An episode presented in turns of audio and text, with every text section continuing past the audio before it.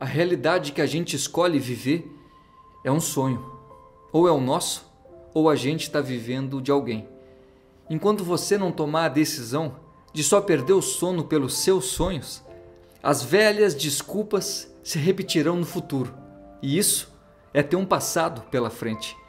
Porque a vida é o que passa enquanto a gente espera a coragem de parar de levar a vida que os outros esperam da gente.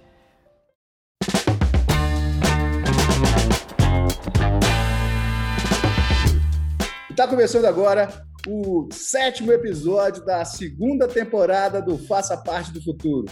E hoje eu estou tendo o prazer de receber o Luiz Otávio. Fala, Luiz! Fala, Vinícius. Obrigado aí pelo convite, cara. Um prazer. Cara, o prazer é meu. Bom, para quem me conhece, conhece o Luiz Otávio. Não tem jeito de não conhecer o Luiz. O Luiz é meu cunhado, é irmão da minha esposa. É, o Luiz é um cara que desde o início a gente, desde o início da época de namoro, a gente convivia muito, é, já fizemos muita farra junto, já moramos junto, Luiz Otávio já morou comigo durante um tempo, chegava lá da, da obra, tarde da noite, custava deixar esse cara dormir com a televisão alta. Exatamente. Acompanhei muita história do, do Luiz Otávio.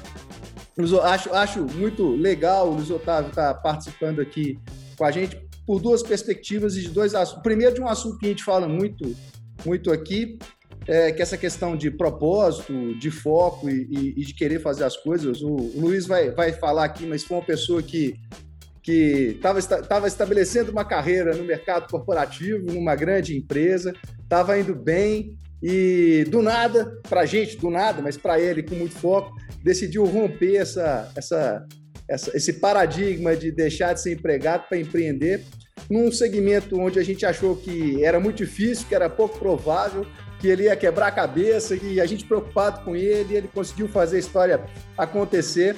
É, ele e mais, mais alguns amigos, é, de pouco em pouco, fizeram uma história acontecer, uma história bonita, uma história que hoje está muito grande. É, isso tem tudo a ver com essa questão de propósito, de determinação, de foco que a gente fala aqui. E tem um outro aspecto que eu acho interessante que o Luiz está aqui, é porque a gente até então só falou de empreendedorismo, de empreendedores que trabalham com o lado é, da tecnologia, né? E o Luiz é um cara que, que empreende num segmento onde é, é, ainda é muito difícil, eu acho pouco provável que essa desmaterialização aconteça em pouco tempo, né? É muito difícil no segmento onde ele está, é, se deixar de ter, de ter os imobilizados e é muito difícil dessa operação deixar de ser baseada na, na estrutura toda que ele propõe através da empresa dele. Bom, eu, eu fico muito feliz dele estar aqui. O Luiz é um cara que é, eu aprendi a admirar cada dia mais e mais como pai, como empresário. É um cara que eu, que eu tenho um carinho muito grande por ele. Cara, eu te apresentei do meu ponto de vista, agora você se apresenta aí, por favor. Tem até que enxugar as lágrimas aqui, né? ah, vamos lá. Falar que nós estamos fazendo essa gravação, são 8h40 da noite, então dá para tomar um Scott, né? Tintinha aí, pessoal. É, vamos lá, um brinde aí. Mas uma coisa vocês tinham certeza, realmente é, é muito difícil empreender, né? Bem difícil mesmo. Mas então, no, me apresentar, né, Luiz Otávio aí, de formação, sou engenheiro civil, morei lá com, com o Vinícius, acho que um ano, né, Vinícius? Um pouco e lá vai menos, tempo, hein? Época, é, na época de faculdade, formei em 2009.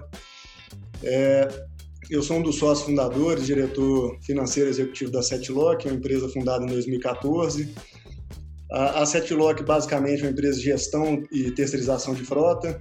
A gente aluga desde veículo 1.0 até ônibus, mas mais focado em 4x4. Hoje a gente é, terceiriza a frota de mais de 80 empresas nacionais multinacionais em 14 estados. Né? A empresa vem crescendo muito nos últimos anos, aí, um investimento previsto para esse ano aí já de 150 milhões no ano. Mas, né, Vinícius, as coisas não começaram desse jeito, né?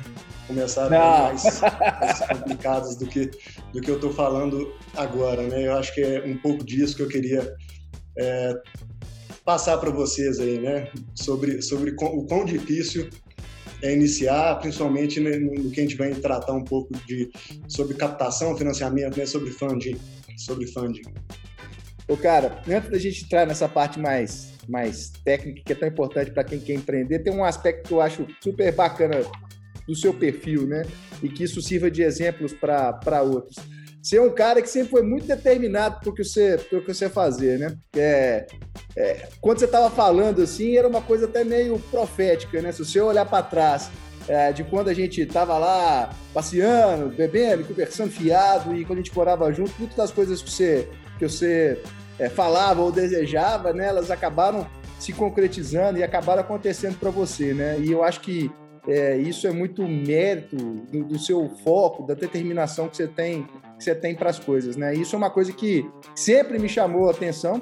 É, acho que às vezes as pessoas se incomodam pelo tanto de foco que você tem, mas eu acho que você está conseguindo construir essa história toda que você tem em função dessa característica sua, né? Queria que você falasse um pouco dessa história do, do foco, né? Eu, eu sou um cara que quando põe um, trem na cabeça, ninguém tira, né, velho? É, então até questão do foco aí, né? É, o primeiro foco, vamos lá para trás, né? até antes de, de, de entrar, né? de, de, abrir a Setlock, né? Primeiro eu trabalhava na grande consultora, na época na, na Andrade Gutierrez, e o foco do momento lá que eu tinha, quando formei, o foco era crescer até, enfim, chegar, meu foco era ser presidente da, da companhia, né? e trabalhava duro para isso. E, quando eu, eu, formei aqui, eu já fui transferido para Tocantins, morei um ano no Tocantins, na Ferrovia Norte-Sul, depois fui para a FIOL, Ferrovia Leste, mais um ano. Fui para o Rio de Janeiro, fiquei mais três anos. Novo, né, Luiz? E aí, quantos anos? Era novo, você era novo para É, de 22 para 23 anos. Aí eu já tinha cinco anos aí, que, como a gente diz, eu estava no trecho. E meu foco começou a, a, mudar, porque eu queria criar raiz em um lugar só, queria constituir família, enfim. E eu acho que o caminho de empreender, para mim, era o, caminho mais certo para isso. Então, eu até montei um estudo na época de, de abrir um, uma locadora, né, por três aspectos aí, por, por poder escalar esse negócio em todo o Brasil, por ter um ativo de alta liquidez, né, e por ter poucos funcionários, porque a gente sempre trabalhava né, em grandes obras aí, que tinha 3, 4, 5 mil funcionários, então a gente estruturou mais ou menos esse negócio pensando nisso né? mas em contrapartida a gente não tinha experiência nenhuma, né? nunca tinha aberto uma empresa, não tinha experiência né? nem no segmento, né? De... Hã? Nem no segmento, né? Nem empresa de locação, nem empresa nenhuma e muito menos empresa que demandasse capital intensivo. Então, assim, tinha tudo para dar errado. Era um combo de fracasso. Né? Só que aí eu cheguei em casa e, e, e falei que que ia montar uma empresa. Enfim, meu pai, 30 anos já trabalhando em empresa, teve 19 anos também na Andrade. E todo mundo, você tá maluco, não, apaixonado, não. apaixonado pela empresa, né? Exatamente, faço não. E eu falei, não, bicho, eu vou fazer. E aí pedi as contas e né, nós juntamos. No início é sete lock, porque são sete sócios. No início eram sete sócios, hoje somos cinco né, dos quais quatro trabalham no dia a dia como diretores, um é, é presidente do nosso conselho. Né? Quando abriu, abriu somente eu e mais um sócio, o Bernardo, até por não conhecer nada, a gente tinha um planejamento, a gente estudou, mas na hora que você vai pegar para fazer é tudo diferente. Abrimos o CNPJ na, na, na casa do meu sócio, né? Coincidência de, de outras empresas, né? Começando na garagem, mas lá não era a garagem, né? Começando no, no, no escritório, na casa dele que também não podia, porque empresa locadora não pode ser residencial, então o maior benefício de uma locadora que é pagar 1% de PVA a gente não tinha, só descobriu depois que a gente comprou os primeiros carros, é, que foi pagar o IPVA e tivemos que pagar 4%, né? E, e, quando a gente foi abrir, a gente fez uma lista de um porrada de contato, de obra, de todo lugar que a gente tinha passado, que a gente iria entrar em contato, que a gente achou que ia conseguir alugar os carros, né? daqueles 50 contatos que a gente tinha listado, não conseguimos alugar carro para ninguém. E começou a luta, né? Então foi assim, dois meses, os dois primeiros meses, nós ligamos para todo mundo e não alugamos nenhum carro. Aí eu falei, puta merda, o que, que eu fiz, né? Não alugamos nada. E já aí comprado, consegui... Já tinha comprado o carro, já? É, aí, no início, aí a gente foi é, o que a gente fez, na verdade? Eu falei até com o Bernardo, a gente falou, vamos entrar no Facebook, na época que tinha, vamos mandar mensagem para todo mundo do Facebook, falando que a gente abriu empresa, que se alguém conhece alguém que quer alugar carro. E aí começamos alugando dois para um, três por outro. E aí a gente não tinha funcionado, não conhecia como é que funcionava, não tinha nada. E foi assim por muito tempo. E nisso, aí... nisso a gente aqui da cozinha falou, o Luiz Otávio é louco, o Luiz Otávio, o que, que o Luiz Otávio tá arrumando? O Luiz Otávio largou Andrade. E você lá focado. Focado. E aí começamos a fechar alguns contratos, até no Rio de Janeiro tinha muita obra na época. E, e era assim, então a gente, o aporte que a gente fez dos sete sócios na época, né? A gente tinha dinheiro ali para comprar uns 40 carros, veículos leves. A gente comprou esses carros, começamos a alugar. Aí, três vezes por semana, eu e o Bernardo mesmo, a gente saía, a gente saía por volta de uma e meia da manhã, levava os carros, é, eu um, ele outro, né, lógico. Chegava lá às seis e meia, lavava o carro, entregava às sete, a gente mesmo fazia o checklist. De sete a meio-dia, a gente fazia um, um, comercial lá em algumas obras no Rio, ia para a rodoviária, é, o ônibus saía uma e meia, aí tomava é, dois, três Dramin no ônibus, voltava dormindo para trabalhar no outro dia, né? Aí trabalhava terça e quinta, segunda, quarta e sexta levando carro, entregando e fazendo comercialzinho, dormindo no ônibus, e era assim. E foi assim até as coisas engrenando, né? E alugamos esses carros que a gente tinha aporte, né, do, do, do, da integralização de capital. E aí no nosso planejamento a gente crescia e acontecia, né? E, rapidinho o negócio engrenando. Só que aí chegou a segunda parte mais complexa, né? Que o dinheiro acabou, aquele dinheiro do aporte, a gente precisava continuar comprando carro. Só que aí precisava ir no banco. Só que no, na planilha era simples. Era assim, você vai no banco, pega o dinheiro, compra o carro e, e o negócio vai paga, vai. E paga com o dinheiro que entrar, né? Isso. Só que a gente viu que não era tão simples assim. Né? Então, já no primeiro financiamento, é, para comprar alguns carros, a gente teve que botar garantia de imóvel, tipo, meu pai teve, pedir um imóvel para ele, o Bernardo para o pai dele, mais as garantias de carro, mais aval de todos os sócios e de todos os pais. Eu falei, nossa, esse negócio desse jeito vai dar certo, não. Aí no segundo, no segundo contrato, a gente pegou dois contratos meio que ao mesmo tempo, né, para atender um, um, um cliente.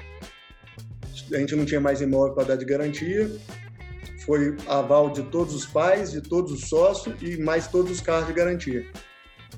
Aí atendemos o cliente, o cliente, a gente acabou concentrando aí 70% do faturamento nesse cliente, eram em torno de 66 caminhonetes na época.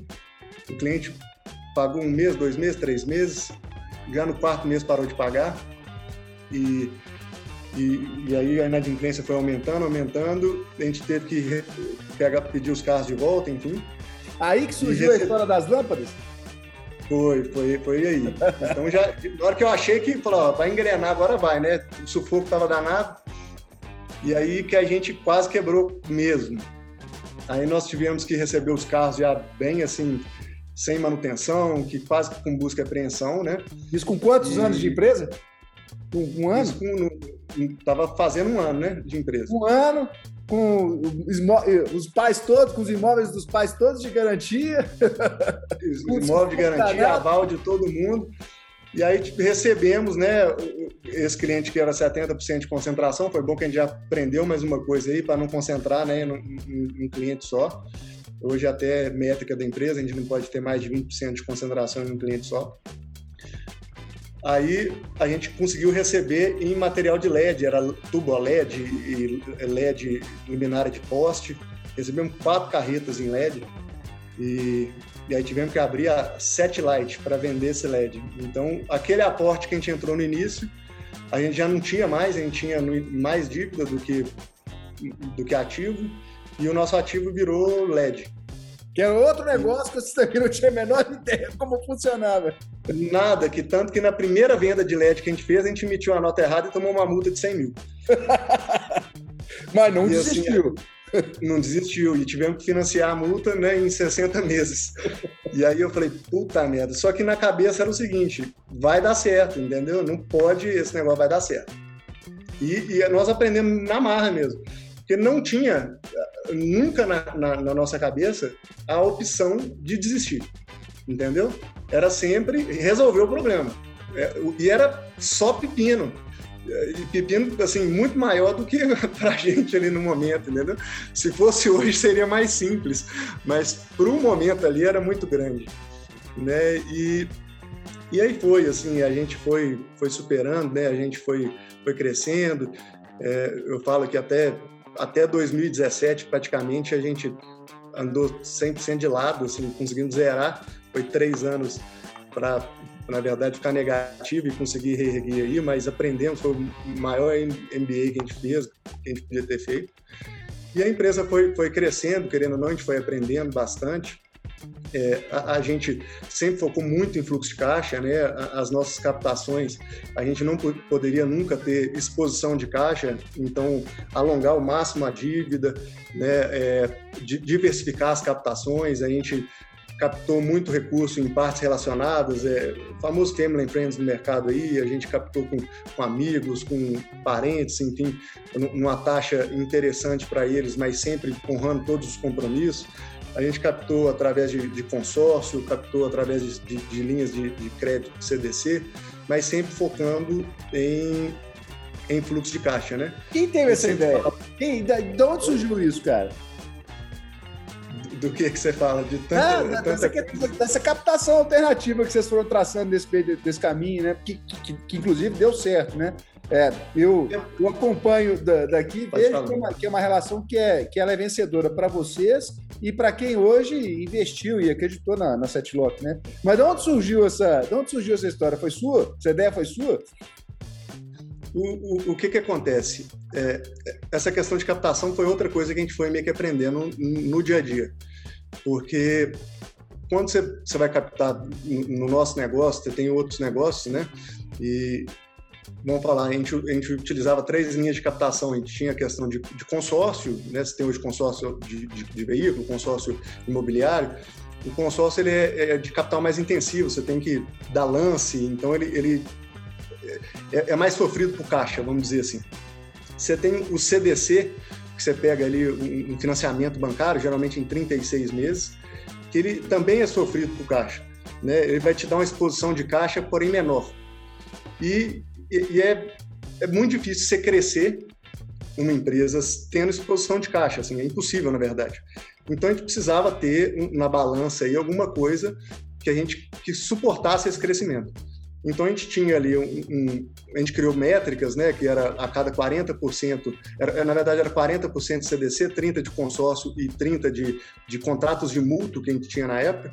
Então a, a cada um milhão que a gente pegava de, vamos falar, a cada 4 milhões que a gente pegava de CDC, a gente tinha que pegar 3 milhões de consórcio e 3 milhões de, de, de contrato de mútuo. E, e nessa, né, nesse KPI, vamos falar de gestão financeira aí, a gente não tinha exposição de caixa, entendeu? Se a gente passasse, ultrapassasse essa métrica. Caixa, com essa dinâmica, vocês davam uma blindada no caixa, né? Exatamente, a gente conseguia crescer sem ter exposição de caixa, né? Então, se a gente é, crescesse somente através de, de CDC ou, ou, ou, de consórcio, ou enfim, de outra forma, a gente não conseguiria ter, ter esse crescimento que a gente teve, né? Mas sempre acompanhando também outras métricas, né, de, de, de lucro, enfim, de indicadores financeiros, mas a gente conseguiu crescer basicamente nessa forma.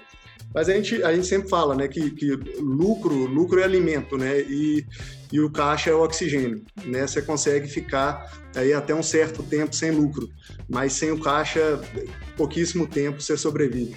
É, então, é, aí pegando é... carona no que você está falando, e a gente está começando um programa agora para ajudar, a gente vai selecionar 10 microempreendedores para poder ajudar nesse momento de pandemia, para tentar ajudar essas pessoas a, a, enfrentarem esse desafio, né? E uma das coisas que a gente está focando, que além do marketing, para gerar exposição para esses caras, é justamente esse esse assunto, o fluxo de caixa, né? Como, eu acho que as pessoas, muitos empreendedores, aí a gente está falando dos pequenos, mas talvez nem dos médios, dos grandes, têm essa percepção, né? As pessoas muitas vezes focam só no lucro, mas o, o tal do fluxo do, de caixa é que dá a dinâmica, é que dá a vida para a empresa, né, bicho? Exatamente. E a, e a, dívida, às vezes, ela você, tá, você pega uma dívida que ela é um pouco mais cara agora, mas sua empresa ela cresce e depois você acaba substituindo ela por uma dívida mais barata, entendeu? É o tal do carro apertado empresa... que anda?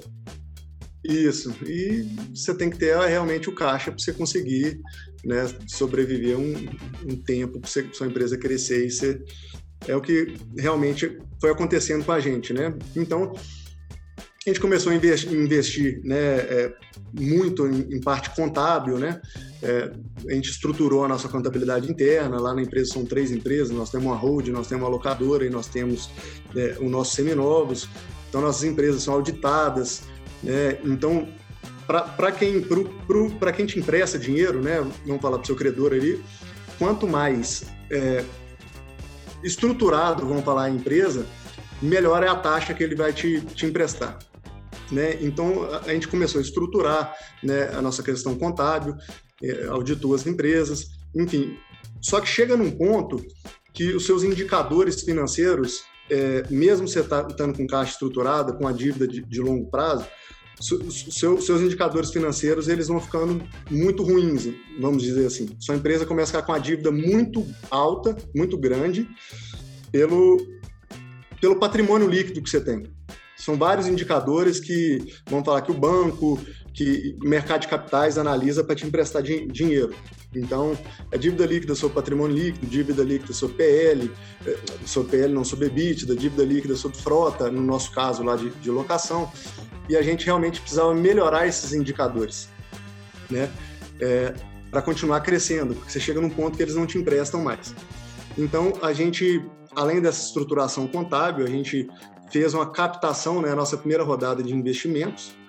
A gente fez uma, uma venda de participação da Pera nossa aí, empresa. Antes de você entrar nisso, teve outra história, né? A empresa estava bem, estava legal, aí o tal do maluco do Luiz Otávio cismou que tinha que fazer um tal de IPO, que bolsa, que não sei o quê, só falava disso, estudou. Aí começou a história, né? De novo, é. focado do Luiz Otávio, cismou com o negócio. Exato. Aí então vamos, vamos, vamos falar um pouco mais, mais no detalhe, né? É, como a captação, na verdade, o crescimento começou a ficar muito grande, a gente precisava começar a captar montantes muito maiores de recursos, né? Então, em escalas assim, muito grandes mesmo. E aí você não consegue mais captar com partes relacionadas, você não consegue, né, com chegam seus conhecidos, né, você já pegou com todo mundo que você conhece, né? Você não tem mais consórcio, os bancos já você não consegue mais, então você tem que partir para mercado de capital. Né? Você tem que pulverizar isso de outra forma de captação com um volume maior. E que acompanhe, então, gente... que acompanhe seu crescimento, né? Exatamente. Então a gente fez até um curso, né, no IDMC, Instituto de Desenvolvimento de Mercado de Capitais, né, estudando todo durante um ano como é que funciona o mercado de capitais, né? Desde valuation, IPO, CRI, CRA, debênture, enfim, tudo é relacionado a isso, crescimento inorgânico, né? Fusões, aquisições, enfim. E, e aí fizemos toda a estruturação para a gente conseguir acessar o mercado.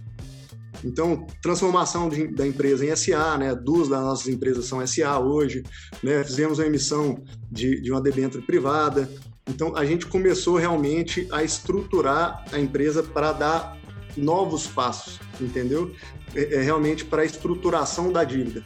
Mas anterior a isso, né, assim, já depois de toda a estruturação, antes da gente conseguir captar volumes de recurso maior, a gente precisava melhorar os nossos indicadores financeiros. Né? A empresa já estava num momento muito bom, a empresa estava crescendo, a gente cresceu 117% ano passado, previsão de crescimento para esse ano de 148%. Então, assim, a gente precisava realmente estruturar é, os nossos indicadores, fortalecer ainda mais o nosso caixa, enfim. Para isso, a gente fez uma venda de parte da, da, da, da, nossa empresa, né, de parte das ações da nossa empresa. Então, hoje tem uma outra SA com um grupo de investidores de mercado que a gente vendeu parte da nossa empresa, totalmente cash-in, que diz. Então, esse dinheiro foi totalmente injetado na companhia. Então, o patrimônio líquido da companhia aumentou. Né? A empresa hoje ela tem um, um outro porte, vamos dizer assim, e isso dá muito mais conforto para os bancos, para o mercado te emprestar mais dinheiro. Então, isso funciona é, meio que cíclico, né? Você estrutura é, seus indicadores, depois você pega mais dívida, estressa seus indicadores novamente, faz uma nova rodada de, de, de equity, que a gente fala, né, de venda de, de participação, e consegue fazer isso várias e várias vezes, né, até no, no nosso sonhado IPO, né, que é abertura de, de ações na bolsa. E, e, essa primeira rodada que a gente fez foi com investidores né, de, de, de, de mercado aí. Já a nossa segunda rodada, que a gente já está com previsão para o segundo semestre, mas para efetivamente acontecer, no, começar no segundo semestre, mas para o cheque entrar no primeiro semestre do, do ano que vem, né? E, mas já é com fundo de private equity, já, já, já seria uma instituição maior que eu, eu, vou tentando, porque eu vou usando muito termologias assim, que a gente está acostumado no dia a dia, eu vou, vou, explicando um pouco, que já seria um fundo de private equity, é um, é um fundo de investimento, né? É, e que queria realmente aportar na companhia. Eles, eles têm data de entrada, data de saída, né? E, e eles entram, entram realmente para fazer a empresa crescer e, e, e eles, eles, entram, eles entram com uma visão de resultado, né? Exatamente. Eles entram para fazer a, a companhia crescer e depois eles querem a liquidez da, das ações dele via, via saída, ou através de IPO, ou através de um outro fundo, enfim. Mas fica, fica à vontade para perguntar também, que eu estou falando é, demais. É mais impressionante, eu convivo com você tem tantos esses, todos esses anos, de certa forma acompanhei é, boa parte desses, desses dramas todos mas eu não tinha a dimensão é, da, da, grandiosidade, da coragem e da, e da capacidade que vocês tiveram para resistir isso tudo, cara. Eu fico até arrepiado porque eu não tinha, não tinha, apesar de ter vivido, de certa forma ter vivido isso tudo, eu não sabia do, do, do da, da, dinâmica dessa, dessa trajetória no detalhe que você está contando aqui, velho. É muito bonito. Mais uma vez, parabéns para você. Uma coisa que eu queria que você se você deixasse uma mensagem, já estamos chegando aqui no fim, é o, o, o, podcast não é muito grande para as pessoas terem aquele tempinho para ouvir, mas um negócio que eu queria te, te convidar aqui a fazer é, é dar uma mensagem para essas pessoas que estão que estão pensando em empreender, né, cara? Você, você, a sua mãe empreendeu, a sua mãe ainda continua empreendendo de uma forma diferente como ela empreendia, mas continua empreendendo. Seu pai, apesar de ter sido funcionário durante esse tempo todo dessa bela empresa que você fez parte também, empreendeu eu queria que você deixasse uma, uma, uma, uma mensagem para essas pessoas que estão pensando em empreender. Né? Eu acho que muito do, do cenário macroeconômico, enfim, do, do, do, eu acho que não só do Brasil, mas do mundo, acho que cada vez mais vai, vai condicionar, vai levar as pessoas a empreenderem. Empreender não é fácil, empreender é muito difícil, não, Luiz? Nós não estamos aqui para poder falar que empreender é fácil, mas ó, chega uma hora que, que é alternativa para quem para quem não está conseguindo se posicionar ou para quem, quem de verdade quer correr atrás é, de um propósito, do seu sonho, da sua vontade. Muito do que, você do que você fez do que você faz é baseado em foco, em propósito que você tem, isso é muito forte que você tem. Então, eu queria que você deixasse uma, uma mensagem para essas pessoas, né, que, que, que, muitas vezes vão começar pequeno, assim como, como, como você começou, que pá, deixou de, de ter o benefício do IPVA, mas aprendeu, foi lá e arrumou tomou a multa de, uma venda, de uma lâmpada que você teve que, que, que, assumir, ele foi lá e consertou. Então eu queria que você deixasse uma mensagem para essas pessoas, sabe? Muito do que você viveu, eu acho que acaba sendo gatilho, acaba sendo, acaba dando uma energia para essas pessoas que estão hoje sem saber para como fazer ou como começar. Vamos lá. É, é o que eu até expliquei aí, né? Que se servir de inspiração para alguém, para mim já, já valeu, né? É, eu acho que se alguém quiser né, empreender, tem que, tem que ter constância naquilo que faz, tem que ter um propósito e, e não pode desistir. Né? Igual eu disse aí, é, graças a Deus hoje a gente está num, num, outro patamar, eu, eu, tenho muito orgulho né, do, de, do que a gente construiu aí, mas a empresa vai fazer sete anos agora, mas os primeiros três anos foi só porrada, entendeu? Foi três anos aí é, que eu te falo que 95% das pessoas teriam desistido. Entendeu? Então, assim, se se quiser, se quiser fazer, tem que ter persistência, né? E, e se tiver persistência, vai dar certo. Vai dar certo, pega firme, né? Acorda todo dia, não vai ser fácil. Hoje, assim, as coisas estão mais fáceis, mas continuam sem ser fáceis, né? Você está lá com a gente, né? Você está com a gente desde o início, né? Você fez o marketing nosso no início, você fez a logo, você fez o site, você fez tudo, agora está de novo lá com a gente, você vê a correria que é aquilo ali, né? Então, assim, não vai ser fácil. Não, não, não, vou vender sonho, né? Eu gosto de contar problema. Podia chegar aqui e falar, nossa, tá isso, tá a coisa mais linda do mundo. Eu prefiro ficar 90% do meu tempo aqui falando, ó, foi foda, foi foda mesmo, e quem quiser fazer, vai ser foda, entendeu? E se, se for para vencer, cara, é, dê seu máximo aí, porque tem muita gente dando seu máximo aí. Você vai, vai concorrer com muita gente determinada a, a, a ser melhor que você. E você tem que ser melhor que todo mundo. Se você quiser ser o melhor, você tem que ser melhor que todo mundo. E com foco, né, bicho? 100% de foco. Ô, bicho, estamos terminando aqui, mas antes de terminar, um desafio para você. Você já escutou os podcasts, sabe como é que funciona, mas agora tem uma novidade. Para a segunda temporada, o convidado pode escolher ou um filme, ou uma música, ou pode escolher os dois. Aí eu te pergunto, você vai de música ou você vai de filme? Eu vou de música. Faroeste Caboclo, tô brincando. Não dá nem pra botar em produção. Não, vamos de Tocando em Frente aí, de Almissáter. É, essa música aqui nós já choramos muito escutando esse trem. Já, nossa senhora. Top demais, viu? Ô Luiz, mas obrigado pela, pela sua participação, cara. Eu acho que essa mensagem que você passou aqui, essa história que você contou tão bonita, eu acho que vai servir de inspiração, sim, para outras pessoas. Vai servir, sim, de lição para quem estiver começando, para quem está pensando em começar. E, mais uma vez, cara, é, Obrigado é, por compartilhar esse, de topar vir compartilhar aqui com a gente, contar essa história com você. E, cara, e, e segue em frente, porque tem muita coisa esperando vocês ainda. É, outra vantagem que eu acho que vocês têm lá, vocês conseguiram reunir pessoas muito boas, eu te falo isso sempre, né? Seus sócios são, são pessoas muito incríveis, muito especiais. Eu acho que isso também, é, não vou dizer que facilita, mas ajuda nesse processo de construção de uma empresa tão forte como vocês estão construindo. Parabéns, cara, e obrigado. Não, que isso, cara. Eu que agradeço aí. E até, até logo, né? Sentir final pra você. Tchau. Valeu. Um abraço.